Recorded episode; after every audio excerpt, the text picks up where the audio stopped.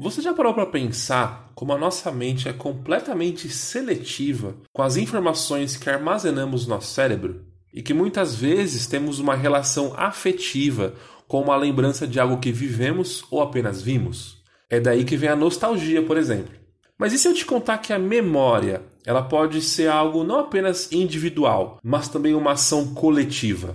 E esse, na minha opinião, é um dos temas mais importantes da história e está em grande debate hoje em dia.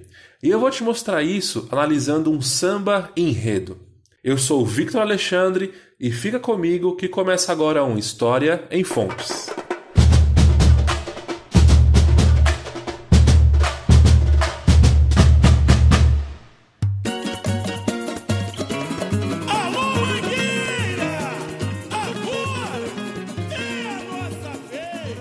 Famoso historiador chamado David Lowenthal escreveu um livro chamado O Passado é um País Estranho.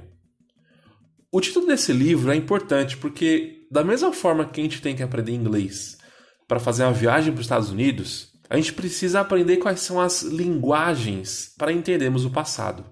Basicamente, existem três formas de compreender o passado: história, memória e fragmentos. O que são fragmentos, por exemplo?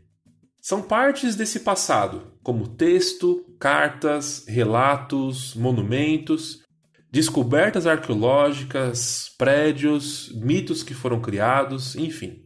Mas o que é memória? Memórias são lembranças individuais ou coletivas de algum acontecimento do passado, e essas lembranças sustentam o nosso sentido de identidade. Mas uma coisa é importante: a memória não é história, porque a história pode mostrar que a memória está errada. Eu vou explicar assim. Você com certeza já ouviu alguém dizer: Ah, no ah, meu no tempo, tempo isso aqui era, muito, era melhor. muito melhor. Mas quando a gente olha os dados e as fontes da época, a gente vê que não era bem assim. Mas a pessoa tem uma memória afetiva que a faz pensar e tomar como verdade que tal passado foi de fato tão bom quanto ela se lembra ou pensa.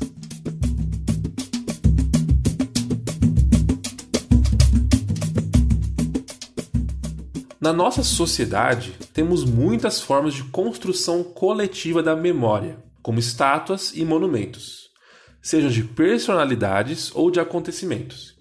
Em São Paulo, em frente ao famoso Parque de Ibirapuera, temos uma obra que chama Monumento às Bandeiras, que é uma homenagem aos bandeirantes, grupo responsável por fazer a interioriza... interiorização. Errou! Ah, difícil, né?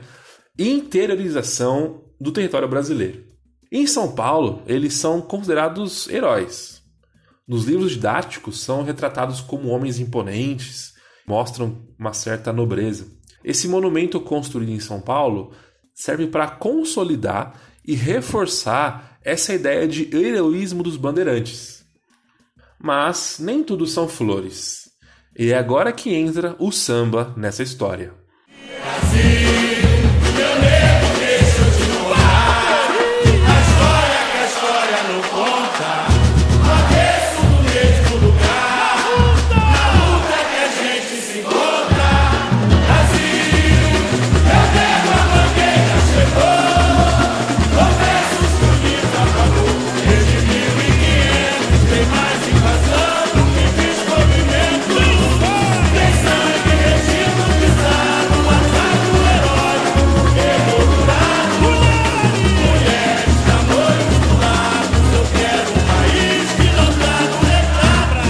Enredo foi criado pela Mangueira, uma escola do Rio de Janeiro, lá em 2019.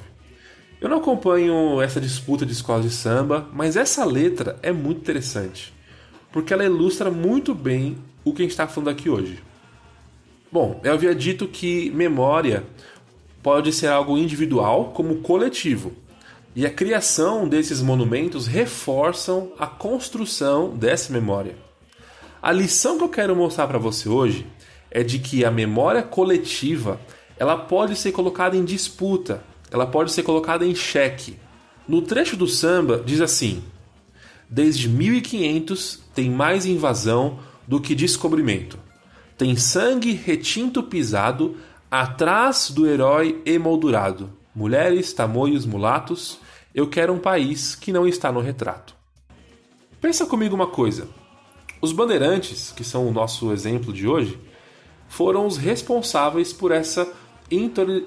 essa palavra que eu não consigo falar, interiorização do Brasil, ou seja, sair apenas das áreas litorâneas e conquistarem mais terras para dentro do país.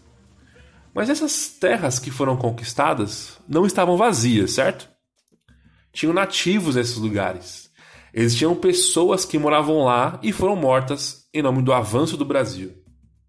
Músicas como essa colocam em xeque o termo herói, colocando que atrás dos monumentos muitas pessoas precisaram morrer.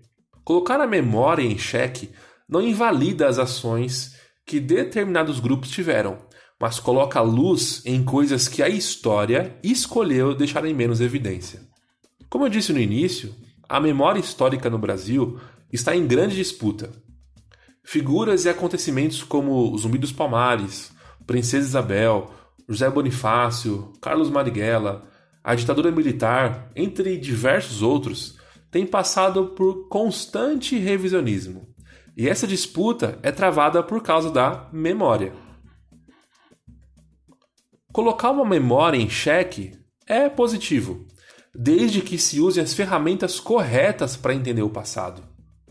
Eu gostaria de finalizar citando uma famosa frase de Peter Burke: A função do historiador é lembrar a sociedade daquilo que ela quer esquecer.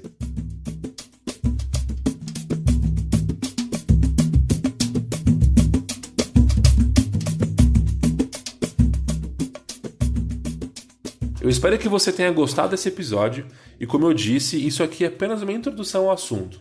Você pode e deve buscar mais sobre isso. Para isso, eu queria deixar umas indicações para vocês. A primeira é o artigo do próprio David Loventhal que chama Como Conhecemos o Passado. É um artigo que está linkado aqui na descrição. Você pode encontrar ele e baixar ele de forma gratuita em PDF para você ler. É muito interessante. Tem um filme na Netflix, é um filme de ficção científica, que chama A Chegada. Eu não posso falar muito sobre ele, senão ah, corre o risco de acabar dando algum spoiler, mas assista esse filme, é muito bom. E por último, um canal no YouTube que chama Leitura Obriga História, que é do historiador Iclis Rodrigues.